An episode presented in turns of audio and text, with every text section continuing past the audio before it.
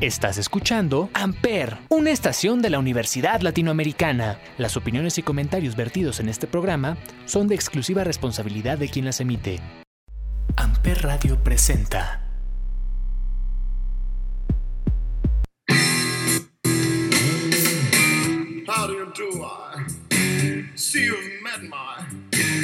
Faithful handyman. He's just a little down because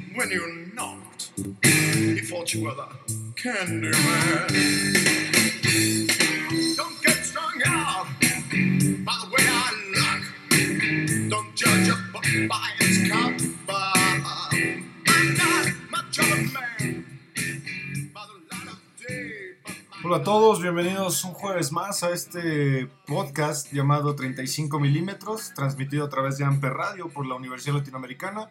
Y como todos los jueves, nos acompaña una tarde más Olivier. Olivier, ¿cómo estás?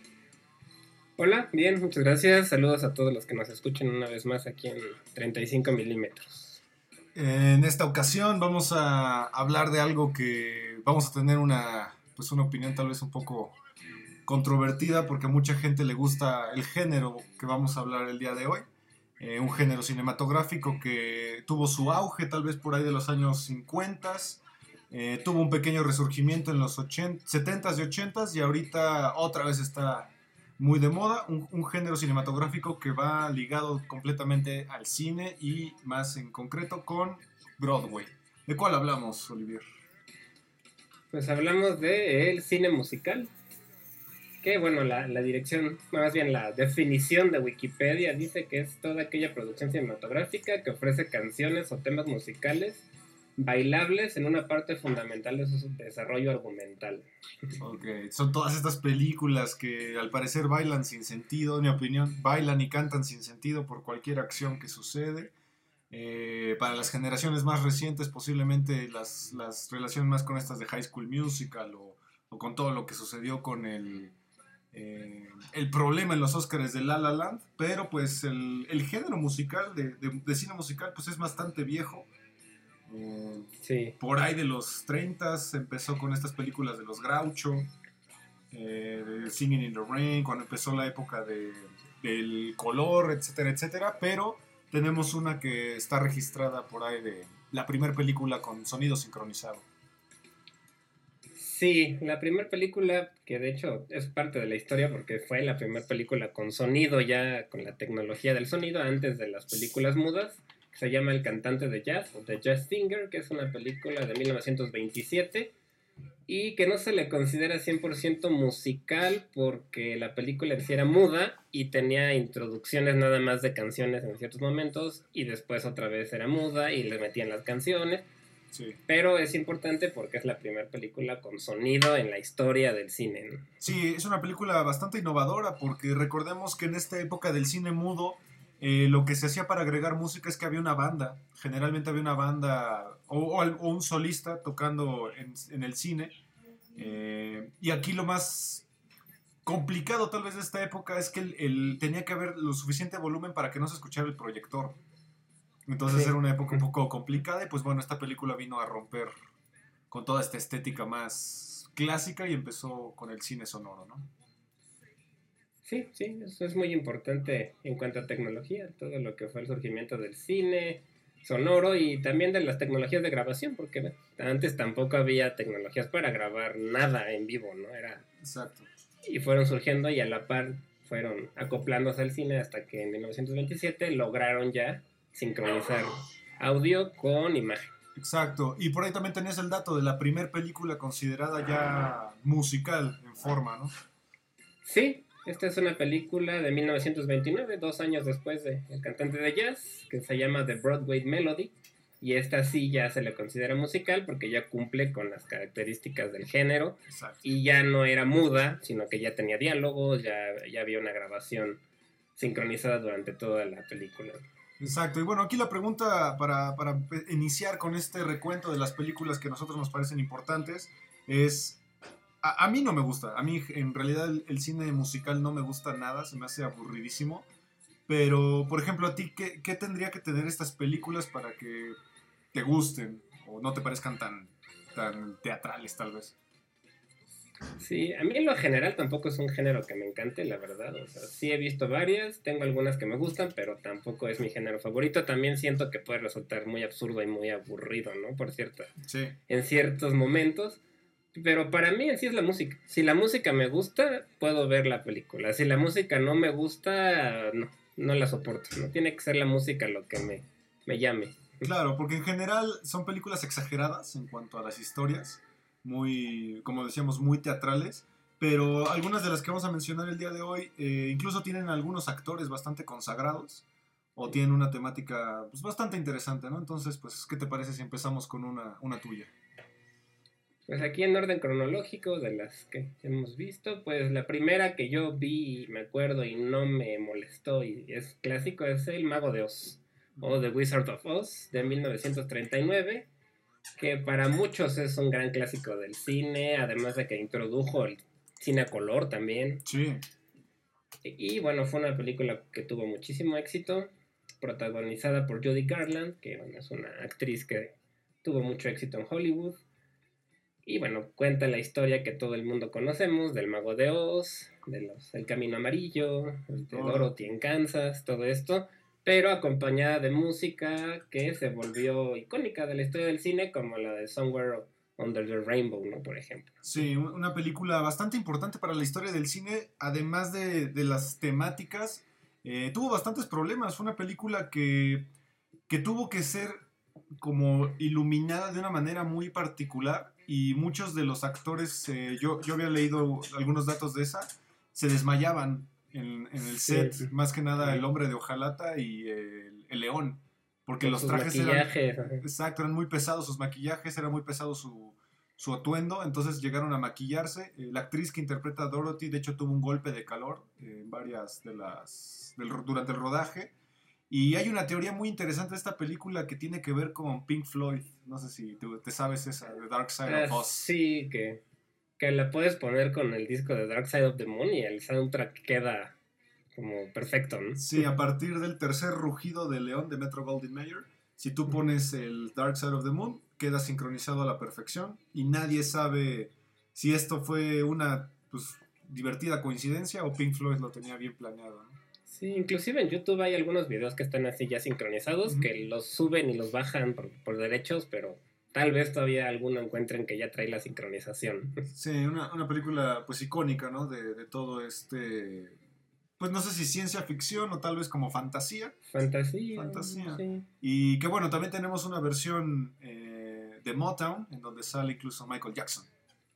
Sí, más moderna. Y también había una caricatura que yo veía de niño del Mago de Oz. El Mago ¿te de acuerdas? Oz. Sí, una, una de las películas más icónicas, ¿no? Tal vez. Mucha, mucha gente la ha nombrado hasta una de las mejores películas de la historia.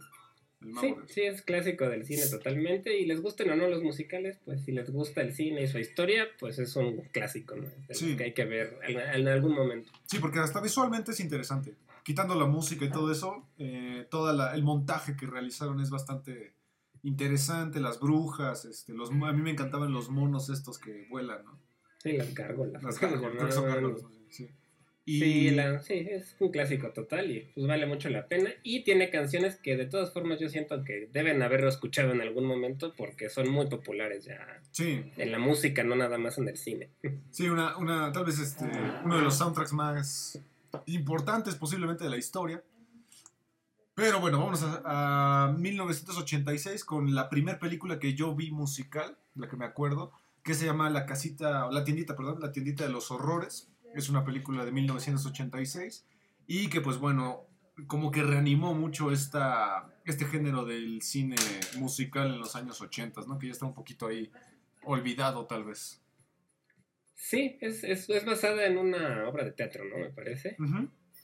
Y pues, está protagonizada por Rick Moranis, que fue un actor muy importante en esta época de los 80, de Sí. Querida a los niños, por ejemplo, y ese estilo de películas. Exacto. Que hace poco, pues en la calle una persona lo vio y lo agarró a golpes nada más por... Y bueno, lo demandó y ahí está. Como que fue la última vez que yo me enteré de algo de él. Sí, no, y aparte tiene una vida bastante interesante porque él se volvió en los ochentas uno de los actores más eh, icónicos, porque estuvo en Los Picapiedra, estuvo en La Tirita del Horror, estuvo en una de las mejores películas que he visto en mi vida, que es Spaceballs, esta parodia, perdón, a, a Star Wars. Mm, cierto. sí. Y que él dejó su vida actoral para dedicarse a sus hijos, ya que enviudó, enviudó en los noventas. Se dedicó a sus hijos y pues ahí dejó la actuación tal cual. Pero creo que todos lo, lo reconocemos por vista, tal vez el nombre no, no nos suena tanto. Y esta película, pues, es, es considerada de terror, ¿no? A veces tiene Sí. ciertos elementos de terror. Un terror cómico, Y- tal vez. Ajá. Y se trata de una planta carnívora que ayuda a unas personas que tienen una florería a levantarla, ¿no? A cambio Sí. de que la alimenten con cuerpos humanos. Sí, es una comedia negra. Sale también un, un gran actor aquí, que es Steve Martin. Sale como el, uno de los villanos, el dentista villano eh, de enfrente. Y la verdad es una película que se ha convertido en culto. Eh, Bill Murray también. Bill sale. Murray también sale, exacto. John. Candy. Sí, es una película Jim- Jim bastante, bastante interesante. Y pues al final se convirtió también en una de las películas más eh, aclamadas de las que se convirtieron a, a Broadway, ¿no? Y todavía se hacen representaciones en teatro. Yo he visto en la Ciudad de México que hay. Seguido la ponen y la den, en Estados Unidos la siguen montando en Broadway. O sea, es un musical también bastante conocido. Sí, y aparte la película tiene también una producción muy chida. La planta esta que es la protagonista, la verdad este como puppet les quedó bastante cool. Sí, y es interesante y divertida, ¿no? Es chistosa. Sí, es no, es, no es un terror común, sino es un terror chistoso. Sí. ¿Cuál, cuál sería la siguiente tuya? Pues yo me regreso un poquito en el tiempo, pero vería otro que es un clásico también del cine que se llama Singing in the Rain o Cantando bajo la lluvia, que pues, también es un clásico del cine musical de 1952, protagonizado por Gene Kelly, que también fue su director. Y que yo lo conocí por la película de Naranja Mecánica, porque hay una secuencia en la que los protagonistas entran a una casa a robar y hacer ahí un desastre y se ponen a cantar. El protagonista se pone a cantar esta canción mientras golpea a una persona de la casa, ¿no? La, la canción principal que va cantando bajo la lluvia. Sí. Y bueno, de ahí hay algunas secuencias muy, muy, muy, con- muy conocidas donde está este, bailando justo bajo la lluvia con un este de estos impermeables amarillos. Y bueno, cuenta la historia que Jim Kelly estaba súper enfermo de gripa ese día que grabó eso y se tuvo que aventar todas las secuencias bajo la lluvia con calentura y así, que no se sentía nada bien. Sí, es una de las películas más icónicas y como mencionas tú, tal vez una de las escenas más icónicas del cine, que es esta, esta que mencionas, que está justamente con un- en un poste de luz, ¿no? Como en un faro de luz, justamente ahí balanceándose y cantando. Y, y que bueno, era este Hollywood más, eh, tal vez más espectacular a veces en sus producciones, ya que montaban estas ciudades ficticias y, y hacían toda esta escenografía Sí, emulando, ¿no? Emulando, emulando la ciudad. Entonces, pues es un clásico del cine y ya es viejito, pero bueno, también vale la pena por, por su papel. y Sí. como- Ahí yo voy a saltar un poquito en el, en el futuro. Vamos a hablar de una película que se llama El fantasma del paraíso, que se convirtió en una película sumamente de culto y fue dirigida por un, un director que tal, también se, se ha vuelto de culto, que es Brian De Palma. Brian De Palma, sí. Yo esta tengo que aceptar que no la conocí hasta que empecé a investigar un poco para este episodio. La vi mencionada en muchos lugares y la verdad no, no, yo no la había escuchado, pero se ve bastante interesante. Sí, una película rara, porque en realidad Brian De Palma normalmente es conocido por estas películas icónicas de tanto de terror como de mafia, como de acción. Recordemos que él es el autor de Carrie, esta adaptación de Stephen King. Stephen También King. Scarface, la, la más popular de Scarface, que también es una, una readaptación. Y tiene la de Misión Imposible, la primera de Misión Imposible. Sí, es un cineasta también ya consagrado en Hollywood, ¿no? Ya desde hace, desde hace tiempo. Sí, que bueno, esta película fue, fue extraña para, para la gente debido a que él pues ya tenía una como una trayectoria un poco extraña en estos géneros. Pero bueno, esta, esta es una película que está muy inspirada en tres obras importantes, que es El fantasma de la ópera, está inspirada también en el retrato de Dorian Gray y está inspirada en uno de los cuentos más importantes de, pues, de la literatura clásica de, de Goethe, que es este Fausto, este tipo que le vende su alma al diablo. ¿no? Sí, Sí, la, la verdad es que suena muy interesante y me, me la voy a, esta me la voy a quedar de, de tarea para verla porque de verdad no tenía idea que existía y me llamó la atención bastante. Sí, al, al final es una película que mucha gente no le entendió debido a que, pues recordemos que es del 74 y pues en esta época pues todavía no, no teníamos esta concepción ¿no? de las películas espaciales y todo eso hasta que llegó pues Star Wars, ¿no? Más, un poquito más adelante. Y, Muy bien. ¿Cuál seguiría contigo? Pues aquí nos vamos a una que creo que es en la que co- hemos coincidido tú en cuanto a gusto, tú y yo en cuanto a gustos, que es de Rocky Horror Picture Show de 1975. Sí, una, una joya. Eh, una de las películas más importantes dentro de, esta, de este género, debido a que se sale mucho del molde, ¿no? Porque normalmente las Sí. películas musicales son como alegres, son felices, y esta es básicamente como si a Frankenstein lo, lo combináramos con una, peli- un- una obra de Broadway, y el resultado es uno de los personajes más icónicos del gran Tim Curry. Sí, el Dr. Frank N. Forter, ¿no? Exactamente. ¿De qué trata Sí. esta película? Pues esta es una película muy extraña de que te, bueno, en que sale Susan Sarandon, que es la, la Sup- protagonista joven. femenina. Súper joven. súper joven, Tim Curry que es el protagonista masculino, y pues son una pareja que en una noche lluviosa se les descompone el carro y se y tocan en una mansión para que les den al ojo y les permitan hablar por teléfono. Y bueno, se encuentran que está llena de personajes bastante peculiares. Sí, aquí eh, está muy combinado entre Frankenstein un poco con Drácula. También, esta típica historia de que, se, como dices tú, se, se descompone el auto y tienes que ir a un castillo que está embrujado, etcétera, etcétera. Pero esta película fue, fue bastante polémica debido a que, pues habla mucho del transvestismo, ¿no? Sí, sí habla del transvestismo, tiene escenas algo grotescas tal vez para la época, y sí habla homosexualidad, todo ese estilo de Sí. temas que bueno, para los 70 no eran tan, tan fáciles de, De digerir. de digerir o de aceptar para muchas personas, ¿no? Entonces Sí, fue, sí, sí, sí. fue polémica por eso, pero a la vez se volvió de culto, ¿no? Es una de las primeras películas consideradas de culto por la cantidad de gente que la sigue y de los fans, ¿no? Como Sí, una, una película bastante icónica de estos años. Eh, también sale uno de los cantantes más icónicos de estos años, que era Meat Love. Midlove. Por ahí tiene un personaje bastante, bastante chido. Y que al final termina siendo una como una space opera, pero también combinada con Frankenstein, debido a que justamente el doctor tiene una creación. Por eso fue Sí. tan, tan extraña esta película y polémica, debido a que tiene unas escenas medio homoeróticas por ahí, ¿no? Sí, sí, es una película extraña. La verdad es rara, ¿no? No sé, tiene una, una trama bastante extraña. Pero tiene uno de los Pero mejores soundtracks. Sí, el soundtrack es muy, es muy divertido. También ya se han hecho puestas en escena en teatro. Sí, Y bueno, no, bueno, ahora por la pandemia no sé, pero se acostumbraba que cada año en el aniversario de la película o alrededor de Halloween a veces hacen muchos screenings en muchos cines y la Ujú. gente va, se disfraza de los personajes, se cantan las canciones y bueno, se generó una cultura de fans bastante fuerte alrededor de esta película. Sí, es una película bastante interesante, bastante importante para lo que es el género musical. Y, y que la verdad vale mucho la pena ver porque también las coreografías, eh, la música es súper interesante. Tiene unos personajes que son grotescos, pero los ves bailando de una manera tan, tan genial que, que es, es una buena película, la verdad. Sí, es una buena película y sale Tim Curry, que yo siento que es un actor bastante infravalorado, ¿no? Eh, Si no lo conocen, es el que hizo The It en la primera película Es Pennywise. de los... Él era el primer eso, ¿no? Digamos. Exacto. También este, por ahí sale en Mi Pobre Angelito 2, él es el gerente del hotel. Eh, sale en la segunda de Scary Movie también, por ahí. Es el, Sale en Leyenda, él es el, el, Cierto. el- ¿Cómo se llama? El diablo. El diablo, cierto. Entonces sí, es un actor muy infravalorado, con un registro vocal bastante peculiar.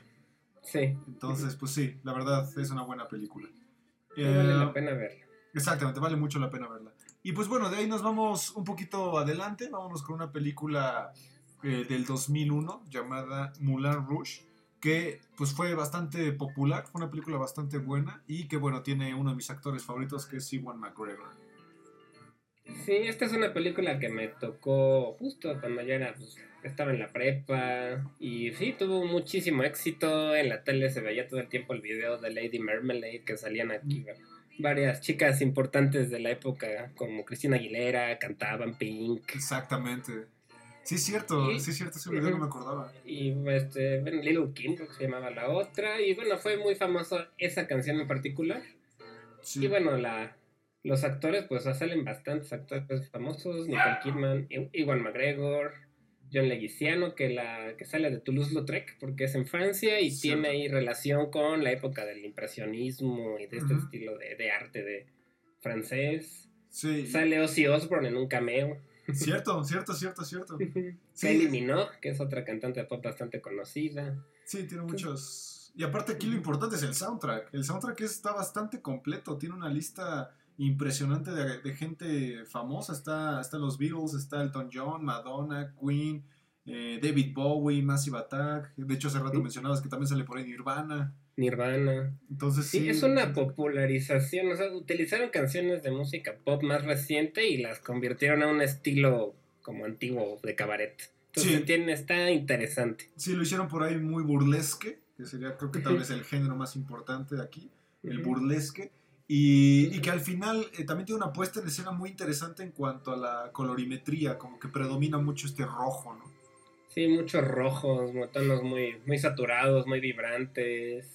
Y pues tiene una producción enorme, o sea, se, se gastaron el dineral en esta película. Sí, pero mucha gente la nombra como la película que rescató al, al género de- del musical cinematográfico, porque pues por ahí en los 90 recuerden que hubo una decadencia de la música debido a que pues empezó la música electrónica más fuerte, em- eh, estaba el grunge, entonces ahí la decadencia musical empezó a, a ser más latente y pues esta película mucha gente la nombra como la que vino a, a recuperar todo este esta tradición, ¿no? de la del musical cinematográfico. Sí, sí, cierto. Estaban un poco muertos y a raíz de esta empezaron a salir varias otras producciones ya grandes musicales. Exacto, exacto. Eh, de ahí a cuál te vas a ir tú? Me regreso un poquito, que también es una película pues, que yo recuerdo mucho porque les, a mis hermanas les gustaba mucho el soundtrack, entonces lo escuchaba yo muy seguido, que es Saturday Night Fever, o Fiebre de Sábado por la Noche de 1977, que bueno, es una película totalmente de música disco, el soundtrack es de los Bee Gees, que también eran súper conocidos, que un dato curioso es que su primer disco era metalero. Acierto Pero- de los Gees, tienes razón. Sí, sí. bastante, nada más que es bien difícil de encontrar, sí. pero bueno. Y que esta película puso en el ojo del- de, la gente al gran John Travolta, ¿no? Sí, fue donde John Travolta se popularizó porque la verdad es que tenía una gran habilidad para el baile, sobre todo. No tanto para el canto, ¿no? Pero para el baile sí. Y bueno, pues es una película de concursos de baile, de música disco, de discotecas. Que bueno, es divertida, realmente. A muchos no les gusta, A mí. muchos odiaban la música disco también, inclusive hubo ahí un pleito con, con los metaleros que quemaban los discos. Cierto, cierto. Sí. Hubo, hubo un evento por ahí en los 80, si no me equivoco, en donde incluso rentaron el estadio, no me acuerdo si fue el de los Yankees o el de los Red Sox, y la gente aventaba los discos y los quemaron en medio, justamente. Sí, sí, la verdad es que sí. Pero Sí, es un género que resurgió un poco a raíz de Daft Punk, por ejemplo, Sí. que mete, o de The Weeknd, que ya le mete ese estilo más ochentero, disco, funkete, funkero, Sí, sí, la música, la música house, que es el género de Daft Punk, justamente lo, lo Ujú. rescata un poco, pero sí, la música disco como que subió demasiado y murió muy rápido, ¿no? Sí, exacto. Y bueno, pues, si les gusta el baile, la música disco o todo este estilo, o John Travolta, pues es una película que vale mucho la pena en ese aspecto. Pero también sé que hay mucha gente que la detesta, ¿no? Sí, y bueno, ya hablaremos de John Travolta más adelante, supongo que mucha gente se imaginará por cuál película, ¿no? Vamos a hablar de él. Sí, exactamente. Eh, aquí yo voy a saltar al 2007 con una película que la banda en la que está inspirada la detesto, yo, yo no, no la soporto, pero la película a nivel montaje me parece espectacular, se llama Across the Universe, es del 2007. Across the Universe, sí. Es una película que yo no he visto. La verdad nunca he visto Across the Universe. Pero Sé que es una película basada en música del- de los Simpsons, ¿no? Digo los Simpsons, de los Beatles. de los Beatles, sí. No sé por qué se me... acordé de los Sí, justamente, es una película que habla justamente sobre toda la música de los Beatles como, como si fueran eh, con historias entrelazadas. Eh, una película que está ambientada en los años 60, también tienen un personaje muy, muy similar y haciendo homenaje a- al gran Jim, Jimi Hendrix. Eh, y pues bueno, salen dos actores que, pues como que también creo que subieron muy rápido y de repente nunca volví a saber de ellos, que es Jim Sturgis eh, y esta Eva Rachel Wood, que de hecho también estuvo casada ahí con, con Marilyn Manson. Sí, que también la, lo, acusó, lo acusó hace poco de maltrato, ¿no? Exacto. Y pues bueno, es una película que habla sobre dos jóvenes que se enamoran en esta época de la guerra de Vietnam. Varios de estos jóvenes pues tienen que ir a, a enlistarse al ejército, mueren y pues toda esta, esta, este movimiento hippie. De hecho también por ahí sale Bono, sale Salma Hayek, hay como unos pequeños cameos. Y pues bueno, le dan como toda una nueva eh, transformación a la música de los Beatles. Sí, ya me acordé porque no la he visto, porque sale Bono y yo odio a. odio a YouTube y a Odias- Bono y a DH. No, no, no me gusta nada. Sí, pero bueno, es una película interesante. Es una película bastante. Visualmente es muy bonita. Y pues bueno, si les gustan los Beatles, pues qué mejor que verla. Sí, esa también me la, me la llevo de tarea yo. ¿Cuál sería la siguiente que mencionarías tú? Pues re- nos regresamos a, a, la, a los 70 igual con John Travolta y a un gran clásico que hasta la fecha sigue gustando mucho, que se llama Grease o Vaselina. Que ahorita está muy de moda por esta cultura de la cancelación, ¿no? Sí, ya la quieren cancelar porque les parece misógina y machista. Bueno, todo el mundo la ubicamos, seguramente, es de estos jóvenes que se enamoran en, en un eh, verano, en la playa, y que pues bueno, regresan a su vida normal en la escuela y se reencuentran. La clásica historia del chico malo que se enamora de la chica buena, de derecha, conservadora, este, Exactamente. totalmente niña, niña bien, y que pues al final termina, ya sabes, en esta idea de que pues se transforma en la chica mala, ¿no? De la fe fatal, tal vez por ahí. Sí, sí, sí. La, sí, como la historia del, del rudo que se enamora de la fresa, ¿no? Algo así. Y pues bueno, esta es una película que, que el soundtrack es muy, muy, muy, muy popular. Este, además de John Travolta, sale Olivia Newton-John, que también se volvió una cantante conocida en Estados Unidos, tuvo su carrera como cantante también. Y es una película que también es muy representada en teatro, ¿no? En, en muchas escuelas inclusive organizan la representación. Sí, una, una película que normalmente casi todas las escuelas representan porque es fácil de montar, eh, es una película muy alegre y que pues no es tan complicada de comprender, no es tan complicada de aprenderse eh, y que tiene, una, tiene canciones sumamente icónicas, ¿no? Y que pues bueno, toda esta moda de los años 50, 60, pues a toda la gente le gusta. Sí, ahí tiene la característica que era común en esos tiempos, que se supone que ellos estaban en prepa, pero los protagonistas tienen como 10 años mínimo más de los Sí, de un chavo de prepa, ¿no? Ellos Sí, ya tenían sí, sus veintitantos, cuando supuestamente eran de 17 o cosas así, pues no, pero bueno, y bueno, creo que, creo que es la película que más catapultó a John Travolta, ¿no? A partir de aquí ya se volvió completamente una estrella. Sí, sí, la verdad es que sí. Que bueno, la, la parte del baile, pues como que físicamente ya no le queda, ¿no? Porque él se engordó mucho. Sí, no, y su cabello, creo que aquí era el típico cabello de los 50 con este copete extraño y que pues actualmente John Travolta pues ya no es el mismo. Pero pues es una película que, que se volvió parte de la cultura pop y que pues creo que todo el mundo conoce por lo menos de nombre, ¿no? Sí, que de hecho John Travolta tuvo un tiempo muy malo y lo rescató Tarantino, ¿no? Con Pulp Fiction. Sí, sí, lo rescató Tarantino. lo, lo revivió como actor y bueno, inclusive en la parte del baile también hay una escena muy icónica donde baila él. Con Uma Thurman, exactamente. Sí, una película pues completamente icónica, posiblemente junto con El Mago de Oz, la película más conocida de esta lista, ¿no? Sí, en cuanto a la música y, y bueno, eso me gusta, yo creo que sobre todo por muchas chicas, ¿no? Les gusta mucho a las, Sí, a las chicas. Sí, exactamente. Y pues bueno, yo me voy ahora a los noventas, al último año de lo- del milenio, 1999, con una película de animación, una película de una de las series más controvertidas de la historia, que es South Park, Bigger, eh, Larger and Uncut, un musical animado. Sí, esta, esta fue una película pues también me tocó en mi época de adolescencia preparatoria y tiene la característica de ser muy, muy irreverente, ¿no? Las canciones, bueno, como todo South Park, ¿no? Sí, Música que habla de, de groserías como tal y... Esta es una película muy chistosa que la verdad a mí me, me gustó mucho. sí, posiblemente una película no para todos. De hecho, pues la serie originalmente pues no, no está muy recomendada para niños, a pesar de su No, animación. sí. En esta película nos habla de Saddam Hussein, que tiene un amorío con Satanás y pues quieren conquistar a la Tierra.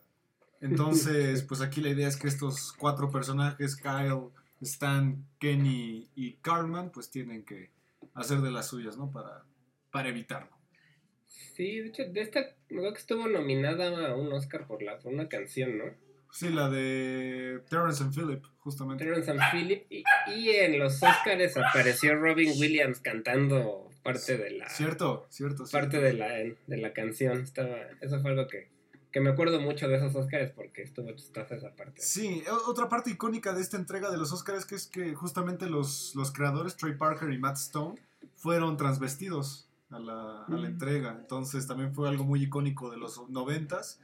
Y pues bueno, mucha gente aquí empezó a boicotear porque pues cómo era posible que hicieran una película, que estuviera nominada una película de esta índole, ¿no? Pero South Park pues se ha mantenido a pesar de... Sí, desde los inicios de South Park ha sido una- la han censurado en muchos países, la, la han quitado, la regresan, este, la quieren cancelar, no lo logran. Y bueno, es una serie que en mi opinión trata temas muy controversiales de una manera muy inteligente y cómica. Sí.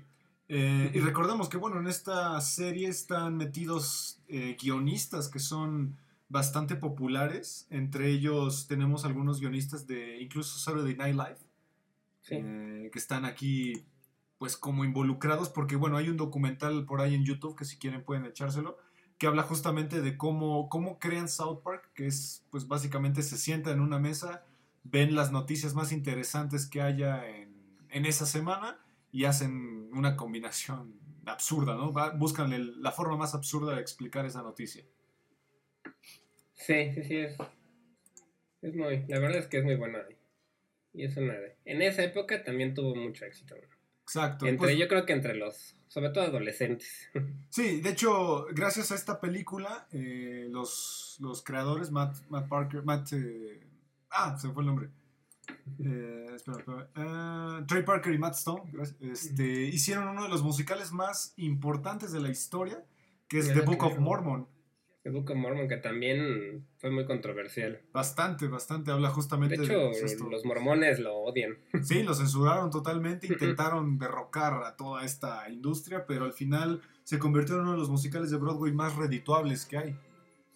Sí, ese lo, lo pueden ver en YouTube, yo creo que lo, alguna Sí. vez lo, lo encontré por ahí en YouTube. Y bueno, pues cuenta la historia de los mormones, pero en parodia, ¿no? Y obviamente pues, no les, Sí. a ellos no les pareció. Sí, una sátira súper ácida, súper negra. Y pues bueno, es el totalmente estilo de estos dos personajes. ¿Ahí a cuál te vas a ir? Yo de, de me regresaría un poquito en el tiempo, a 1993, a The Nightmare Before Christmas, Excelente. o El extraño mundo de Jack, ¿no? Como la conocemos mucho. Exactamente, El extraño mundo de Jack, que es una, una de las películas más... que tiene una de las confusiones más conocidas del cine, debido a que mucha gente cree que es de Tim Burton, que en realidad no lo es, es de Henry Selick. Tim Burton solamente la produjo y la, la escribió, la dibujó y todo, debido a que en esta época estaba con su franquicia de Batman. Sí, exacto. Y bueno, este director también es el que ya dirigió Coraline y James y el Durazno Gigante, ¿no? Sí, también. claro. O sea que es muy buen director de stop motion, sobre todo. Claro, tal vez la película de stop motion más conocida en el mundo, la más popular y que pues en Halloween es la más eh, imitada, ¿no? Sí, tiene la característica de que puede ser o de Halloween o de Navidad a veces, ¿no? También. Sí, sí, sí, exacto. Es una película muy, muy extraña porque nos habla del rey de la de Halloween que ya se siente aburrido justamente de pues toda esta alegoría de cada año de tener que asustar a los niños y los disfraces y pedir dulces, etcétera, etcétera. Y un día decide secuestrar a Santa Claus para pues él ser Santa Claus y experimentar la Navidad en carne propia, ¿no? Pero al final pues evidentemente todo sale mal. Sí, la verdad es que yo creo que es una película que la gran mayoría han visto, que es muy querida por muchos. Sí. Y el soundtrack y todo es súper conocido. De hecho, por Danny Elfman, que si alguien ubica a Danny. Elfman, seguramente lo hace debido a que ha escuchado la introducción de Los Simpson, compuesta Sí, por claro. Danny Elfman. Y Danny Elfman es uno de estos compositores de soundtrack justo, junto con Hans Zimmer, yo creo, los dos más conocidos de la historia, y John Williams, ¿no? Sí, y Daniel Elfman pues trabajó mucho con Tim Burton, ¿no? En varias de sus películas, en las de Batman y en muchas Ujú. otras. También Danny Elfman fue el compositor. Y pues es una película que la verdad vale mucho la pena, so- solo por la calidad del stop motion, ya Sí. con eso vale la pena. Pero además el personaje ya creo que se volvió un icono ya popular, lo venden hasta en los semáforos. Sí, en todos lados puedes encontrar a Jack Skellington totalmente. Mucha gente se disfraza de él. También de la chica, esta Sally, que también es una- un personaje bastante icónico ya. Y que también tiene uno, de los- uno de mis personajes, perdón, uno de mis villanos favoritos, que es Oogie Boogie. Boogie. Que Sí, pues es este, el. Coco, ¿no? Conocido más bien como el Coco. En sí, este... como este fantasma ahí raro. Exactamente. Y pues bueno, una de las películas más icónicas de los noventas, del stop motion, y que, como bien dices tú, tanto puede ser de Navidad como puede ser justamente de Halloween. Eh, yo hoy me voy a saltar unos siete años adelante con una de mis películas favoritas, eh, musicalmente hablando, que se llama Dancing in the Dark. Es una película de Lars von Trier y que tiene la, la importancia de que pues fue la primera película eh, protagonizada por esta gra- este gran talento islandés llamado Björk. Sí, la verdad es una película muy Muy que a cru- pesar de ser musical, yo creo que es el musical más triste que yo haya, Sí. visto, que yo haya visto. Es, es una película bastante dramática y es muy cruda, muy muy cruda. muy desgarradora. Tiene una temática muy fuerte, ¿no? Yo siento. Sí. Y, Sí, y y una, bueno, la verdad es que Björk lo hace súper bien. sí, y una película que ha causado polémica porque a partir de aquí eh, Björk empezó a, a decir este rumor de que pues Lars von Trier había abusado de ella, de que Lars von Trier era un director pues bastante incómodo de trabajar debido a su a su método. Recordemos que Lars von Trier trabaja a partir de un- una pues una manera llamada, un método llamado el Dogma 95, que utilizan como poca escenografía, utilizan más el poder del guion, etcétera, etcétera. Sí, es una película muy de arte, ¿no? Inclusive Sí. visualmente es una película que podría resultar lenta. Y bueno, si no les gusta la voz de Björk, porque a muchos les parece como estridente, Sí. pues no creo que les guste, ¿no? Pero, pero bueno, sí es una película que está muy buena, está muy bien actuada, está muy bien realizada. Y bueno, cuenta la historia de una mamá que tiene una enfermedad crónica de la vista, ¿no? Y está, sabe que se va a quedar ciega en algún momento y está buscando que su hijo pueda operarse para que no le pase lo mismo porque heredó la misma enfermedad de la mamá, ¿no? Entonces todo lo que le acontece y pues es un drama, la verdad es que es un drama y una película bastante triste. Sí, y aquí este eh, eh, tiene una característica interesante que Tom York de, de Radiohead participó en el soundtrack. De hecho estuvieron nominados, pero perdieron contra Bob Dylan en esta entrega de los Oscars. Eh, una película que a nivel crítica le fue medio raro, mucha gente no le gustó, eh, porque justo como decías tú, les parecía demasiado dramática, tal vez muy cruda. Y, pues recordemos que en esta época, en los años, en inicios de los años 2000, pues como que a la gente el drama ya no les empezó a gustar tanto. Sí, yo creo que esta es una película que si lloran en las películas van a llorar. Sí, sí, definitivamente. Es una película. eh, no es tan incómoda. De hecho, no la pusimos en, en las películas incómodas. Pero sí es una película demasiado triste. Que hasta por momentos parece que es triste a propósito, ¿no? Tal vez es la crítica, ¿no? Que sí es de lágrima fácil, ¿no? O sea, Ok. Sí.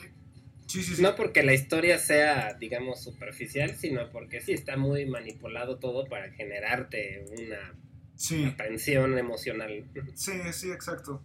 ¿De ahí a cuál, a cuál te vas a ir?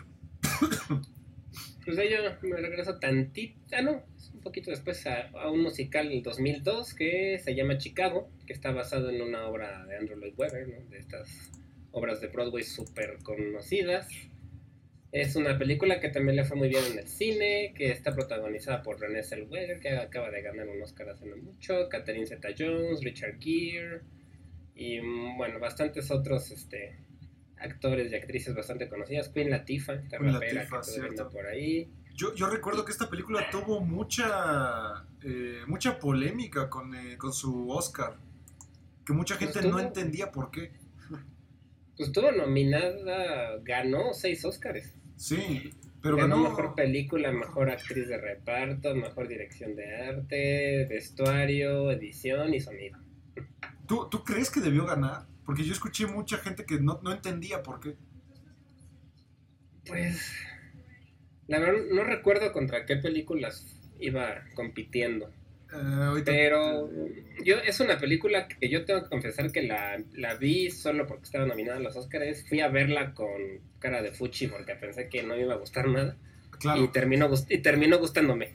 fíjate. Porque la, la música es muy pegajosa, ¿no? Es música tipo de cabaret, como medio yacera. Pues bueno, la música terminó atrapándome en esta película Sí. en especial, ¿no? Ya me acordé por qué, por qué fue polémico. Porque fíjate contra quién estaba compitiendo. Estaba el pianista de Roman Ah, Polanski. bueno, sí. Estaba El Señor de los Anillos, Las Dos Torres de Peter Jackson. Estaba Gangs of New York, una de las películas más chidas que Sí. yo he visto en mi vida. Y Las Horas, no sé si viste esa de Las Horas. Sí, sí, también. Entonces creo que aquí mucha gente como que ya auguraba, ¿no? Que iba a ganar el pianista de, de Roman Polanski, pero recordemos que Roman Polanski pues no se lleva vetado. muy bien, no se lleva muy bien con esta gente. Y pues le ganó, le ganó. Peter Jackson Sí. no ganó porque pues como él dijo que era una trilogía, eh, El Señor de los Anillos, pues mucha gente yo creo que terminó esperando a que terminara la serie hasta que ya ganó su Oscar. Sí, ya viendo contra, recordando contra quién iba, pues no, la verdad creo que tal vez no se lo merecía, ¿no? Porque si vas a competir contra el pianista y todo. Pero Sí, exacto. en cuanto a producción está excelente, son sets enormes y todos los números musicales son pues increíblemente bien hechos, ¿no? Sí, sí es una- a mí es una película que no me gusta, pero sí reconozco que la verdad está bastante bien montada. Eh, es una película que tiene, un, que tiene un, un- un diseño sonoro bastante bueno. Y que bueno, también en diseño sonoro estaba compitiendo contra El Señor de los Anillos y contra Spider-Man, la primera de Spider-Man. Sí, por ser musical, bueno, tal vez ahí es un poco más complejo el- la parte de la música. Sí, Pero bueno, tal vez si les gusta el musical de Chicago, pues también les puede gustar mucho la película y está muy bien hecha y por lo que sé es bastante fiel al musical original. Sí, exacto. Eh, yo lo siguiente que voy a decir no me gusta. La verdad es una de las películas que más he sufrido viéndola. La tuve que ver en la escuela por un proyecto y, y la sufrí bru- brutalmente. La quería quitar varias veces, pero pues lo tuve que terminar. Y es una de las, la, la voy a mencionar porque tal vez es una de las películas musicales más icónicas, que es The Sound of Music. Ah, o sí, la, novicia, la la novicia ¿no? rebelde. Se llama en español. la rebelión rebelde, De sí. 1965 con una actriz que la verdad sí me gusta mucho, que es Julie Andrews, que seguro lo ubican porque es Mary Poppins. Sí, esta película sí la vi, también es un clásico del cine, ¿no? Bastante bastante famoso, que tiene canciones también súper conocidas, ¿no? Exactamente. Eh, pues una película que nos habla de una novicia, que pues básicamente novicia sería como una, como entre una monja y una nana, básicamente. Pues siento, creo que son monjas que todavía no son monjas, ¿no? Como que apenas se van a graduar, algo así. Sí, creo. y que, sí- que fungen como, como medio educadoras, ¿no? En algunas Ajá. partes. Y que van a educar a la familia, a los hijos de un eh, militar. Entonces, pues se enamora como de los niños. Es un poco Mary Poppins, muy tipo Mary Poppins, pero sin fantasía tal vez, ¿no? Pero la odio, la odio con toda mi alma debido a que yo, yo y las películas felices no, no, no puedo, no, me desesperan. Sí, sí, es una película un feel good movie, ¿no? Como Sí. le llaman, todos están contentos, sonrientes. Aunque sí tiene algunas partes, porque según yo ellos tienen que huir de donde viven por para huir de los alemanes, ¿no? Sí. En alguna parte. Y bueno, ahí tiene su cachito de drama, pero sí es una película súper feliz. Sí, que está... Pero la música y la película pues son clásicos del cine también. Y la escenografía, porque está rodada, si no me equivoco, como en los Alpes. Sí, en Austria. en Austria, por ahí. Entonces sí es una película que tiene un reparto también interesante. Está el grandioso Christopher Plummer, Creo que murió hace poco. murió hace poco y que bueno, es uno de los grandes actores de, de la época dorada de Hollywood. Y pues ganó su Oscar, ¿no? Mejor, este, mejor película, The Sound of Music. Pues sí, ganó cinco Oscars. Está. Pues fue de las más exitosas de su tiempo. Mejor película, mejor director, mejor sonido y mejor edición y mejor música. Exacto, y que pues bueno, también fue eh, ¿cómo se llama? Fue, fue introducida esta, a esta categoría que se llaman películas culturales, históricas y estéticamente significativas de la Biblioteca del Congreso de Estados Unidos. Que ya después podríamos decir algunas películas que están aquí, que son estas películas que se, prese- que se, que se preservan, ¿no? Como para la posteridad, como... Lo conocen como, ajá, como que lo necesitan guardar culturalmente. Sí, ¿no? para que las Tradición cultural de Estados Unidos o del mundo. ¿no? Exactamente. Entonces, pues sí, yo la menciono nada más porque, pues la verdad sí es una película importante. Eh, si les gusta la- el cine feliz, que les haga sentir bien y quieren estar con su familia, véanla. Si, si les gusta el cine un poquito más retador, es una película un poco hueca para mi gusto. Puede ser. Sí, es un poco simple, ¿no? Sí. ¿A cuál te dirás tú ahora? Ya sé Este, y de aquí nos vamos al 2007 con una película que esta sí es dirigida por Tim Burton que se llama Sweeney Todd, el barbero de Fleet Street, o Exacto. The Demon Barber of Fleet Street, ¿no? Sí. que también está basada en un musical o una opereta que le llaman de, de años atrás, protagonizada por Johnny Depp, Elena Boham Carter, Alan Rickman y bueno, un, un bastante buen reparto, Sacha Baron Cohen también sale. Exacto. Yo ahí tengo un gran problema con esa película. y Yo es sé, sí. Esa canción, la de Joanna, ese niño. la- yo quité esa película. Yo me acuerdo que cuando la vi, yo la vi primero en, en DVD y, y la quité. No la soporté. O sea, esa parte de Joanna y ver ese niño cómo sufre por alguien que no conoce. Eh, se me hizo estupidísimo. Ya después la volví a ver en un autocinema y, y me sigue sin gustar. Solamente me parece. Estéticamente se me hace bonita. Se me hace bien lograda. Sí, sí, estéticamente es muy bonita. Yo ahí sí, la verdad es que a mí sí me ha gustado Tim Burton desde niño. Entonces, por esa parte ya me había ganado. Johnny Depp también me gusta como actor, aunque estoy de acuerdo con que repite el mismo papel una y otra vez desde hace mucho tiempo. Sí. Pero bueno, em, tampoco me molesta como actor. Y la historia a mí me llama mucho la atención porque habla pues de un barbero que en sí es asesino en serie, ¿no? Y, y entonces, bueno, está, ubic- está este, ubicada en Londres Victoriano, eh, ¿no? en, del principios del siglo, era una... Siento que está muy bien hecha y la música a mí no me parece mal, pero sí entiendo que, que pueda desesperar a algunos también. Sí, es una película oscura, eh, con esta estética muy de Londres, eh, este Londres como muy gris, que siempre está como nublado. Y algo que sí le reconozco bastante es como todo este diseño de vestuario, está bastante bien logrado. Eh, sí te convence como todas las escenografías que suceden. Aquí mi personaje, el único personaje que la verdad sí me gusta es el de Sasha Baron Cohen, que es como un competidor, ¿no? De, de barbero. Este barbero Ujú. que tiene como la... Como, ¿Cómo se llaman estas cosas? Como de pare de sufrir. Como de infomercial, como los productos Ah. milagro. Y que pues compite, ¿no? Contra Sweeney Todd.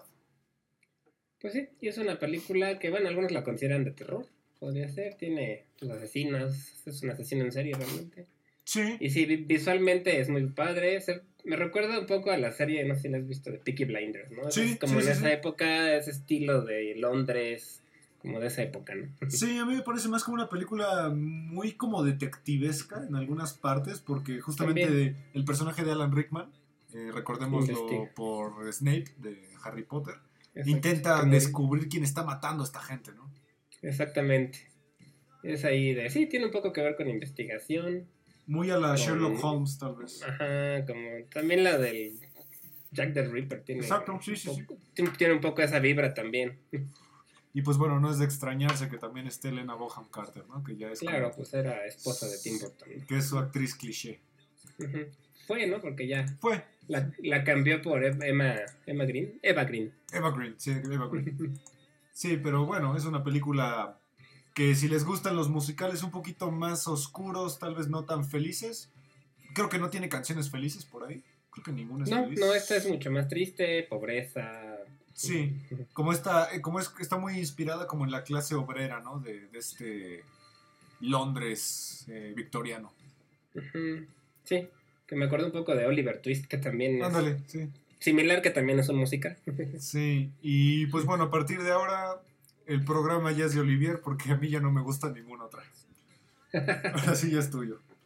No, pues realmente solo son algunas otras recomendaciones. Una que es un poco distinta porque es metalera, es un, musical metalero del 2008 que se le llama Ripple, de Genetic Opera. ¿De qué Y bueno, eso tiene esa característica que de hecho es este pues, todo el, el soundtrack y el musical es, está compuesto con este género del metal. Y cuenta la historia, es una historia futurista, tipo cyberpunk, Ok. donde un... en el mundo la gente necesita comprar órganos porque hubo una pandemia y entonces necesita tener trasplantes constantes de órganos y se crearon compañías que te rentan o te prestan para que tú puedas obtener tu trasplante y los repos son los que se dedican a ir a, a recuperar esos órganos cuando la gente no paga. ¿no? Me suena un poco como a Blade, a Blade Runner, tal vez. Tiene vibras de ese estilo. Después sacaron uno como remake que ya no es musical que se llamó Repo Man, que es el mismo pero sin música. Y pues tiene esa característica que es muy sangrienta, es- gore, realmente se le considera gore. Ok. Y la música, si les gusta el metal, el metal sinfónico sobre todo, pues les puede llamar bastante la, la atención. Entonces está Repo de Genetic Opera. Justo Después de ahí, pues nos vamos a, al al 2016, que es La La Land. Híjole. que fue una película de Damien Chazelle, que es este director que le gusta mucho la música, venía de hacer Whiplash, que es esta película que habla sobre el jazz y sobre todo lo que sufren los estudiantes de, de este género Sí, musical, y bueno, protagonizada por Emma Stone, Ryan Gosling. por Ryan Gosling, y bueno, que tuvo muchísimo éxito en, en la entrega de los Oscars. Todos pensaban que iba a ganar esta película mejor película y terminó ganando Moonlight. Moonlight. Sí. Y ahí hubo un error de la persona que dijo él. Sí, este Warren Beatty, ¿no? Creo que es Warren el actor. Exactamente. Y que pues bueno, es una película que esta yo sí la fui a ver al cine. Yo a los 10 minutos ya me quería salir porque no, no soporto la idea de que a medio tráfico la gente se salga a bailar y a cantar y se me hace estupidísimo esa idea. Pero visualmente hay una, hay una escena donde está bailando Emma Stone y al mismo tiempo está tocando Ryan Gosling el piano. Que el otro día me puse a ver un detrás de cámaras de cómo hacen esa, esa secuencia. Es bastante interesante porque tienen una persona con una Steadicam y atrás hay un como un ayudante que le va palmando la, la espalda, entonces él voltea con estos como golpes de zoom justamente para, para andar este, moviendo la cámara. Muy interesante cómo hicieron esa técnica. Sí, es una película muy bien hecha, muy bien producida. Tiene la característica pues, que ninguno de los protagonistas es ni cantante ni bailarín, entonces tuvieron que aprender a bailar, a cantar. Se grabó mucho en, en locación, entonces tiene escenas hechas en el amanecer, por ejemplo, que justamente tuvieron que ensayar muchísimo para que la canción empezara y terminara en el amanecer, ¿no? Y que la tuvieron que repetir y ensayarla muchas veces. O sea, técnicamente es una película que, que costó bastante hacerla y que en mi opinión está bien realizada, ¿no? La música no me molesta, es mucho jazz también. Sí, es bastante jazz. Y que bueno, al final la película habla como un poco el tributo a, a este Hollywood, ¿no? El Hollywood más eh, esplendoroso, eh, como de los eh, 50, 60 y 70. eh, y que al final pues también hace mucho, mucha remembranza a lo que decías tú, ¿no? Como a, a la vida del Que, que, este cantante o músico de jazz pues al final vive una vida un poquito austera y que pues la vida de la actriz hollywoodense pues es más glamurosa, ¿no? Exactamente. Y pues tampoco deja de ser una historia romántica, ¿no? Es un pues una historia de, de amor también. Fantasiosa a veces. Tiene ahí algunos toques Sí. fantasiosos de que de repente vuelan. Sí, un- tiene algunas secuencias medio como de realismo mágico, algo así. Sí, sí, sí, sí. Y bueno, que le, le fue muy bien en esa época, mucha gente le gustó. Y bueno, a mí también esta no me pareció mala. Ok. Y ya para culminar, una recomendación un poco más reciente y bastante extraña. Se llama Ana y el Apocalipsis, que es del Ok. 2017, que es una película, este, un musical de zombies. Un musical de zombies, ok, ¿cómo es eso?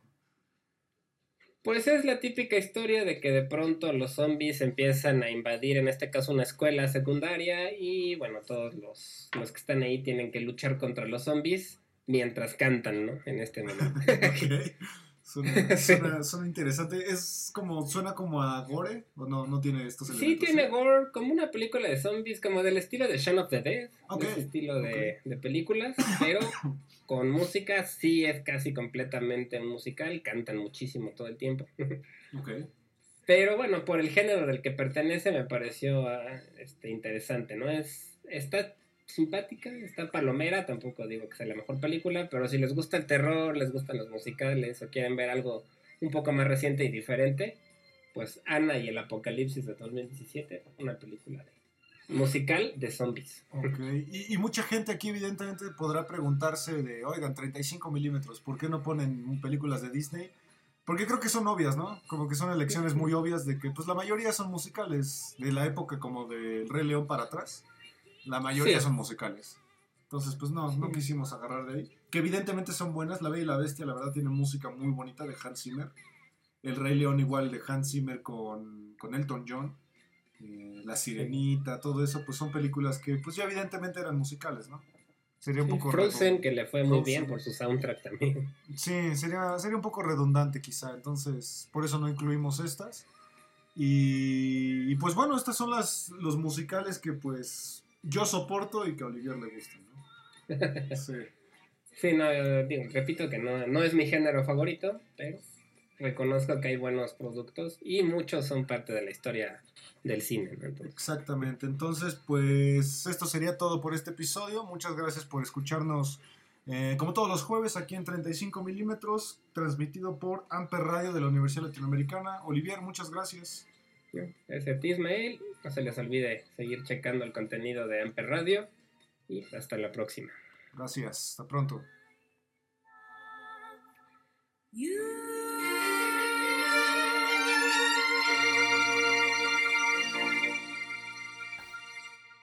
Amper Radio presentó Amper, donde tú haces la radio.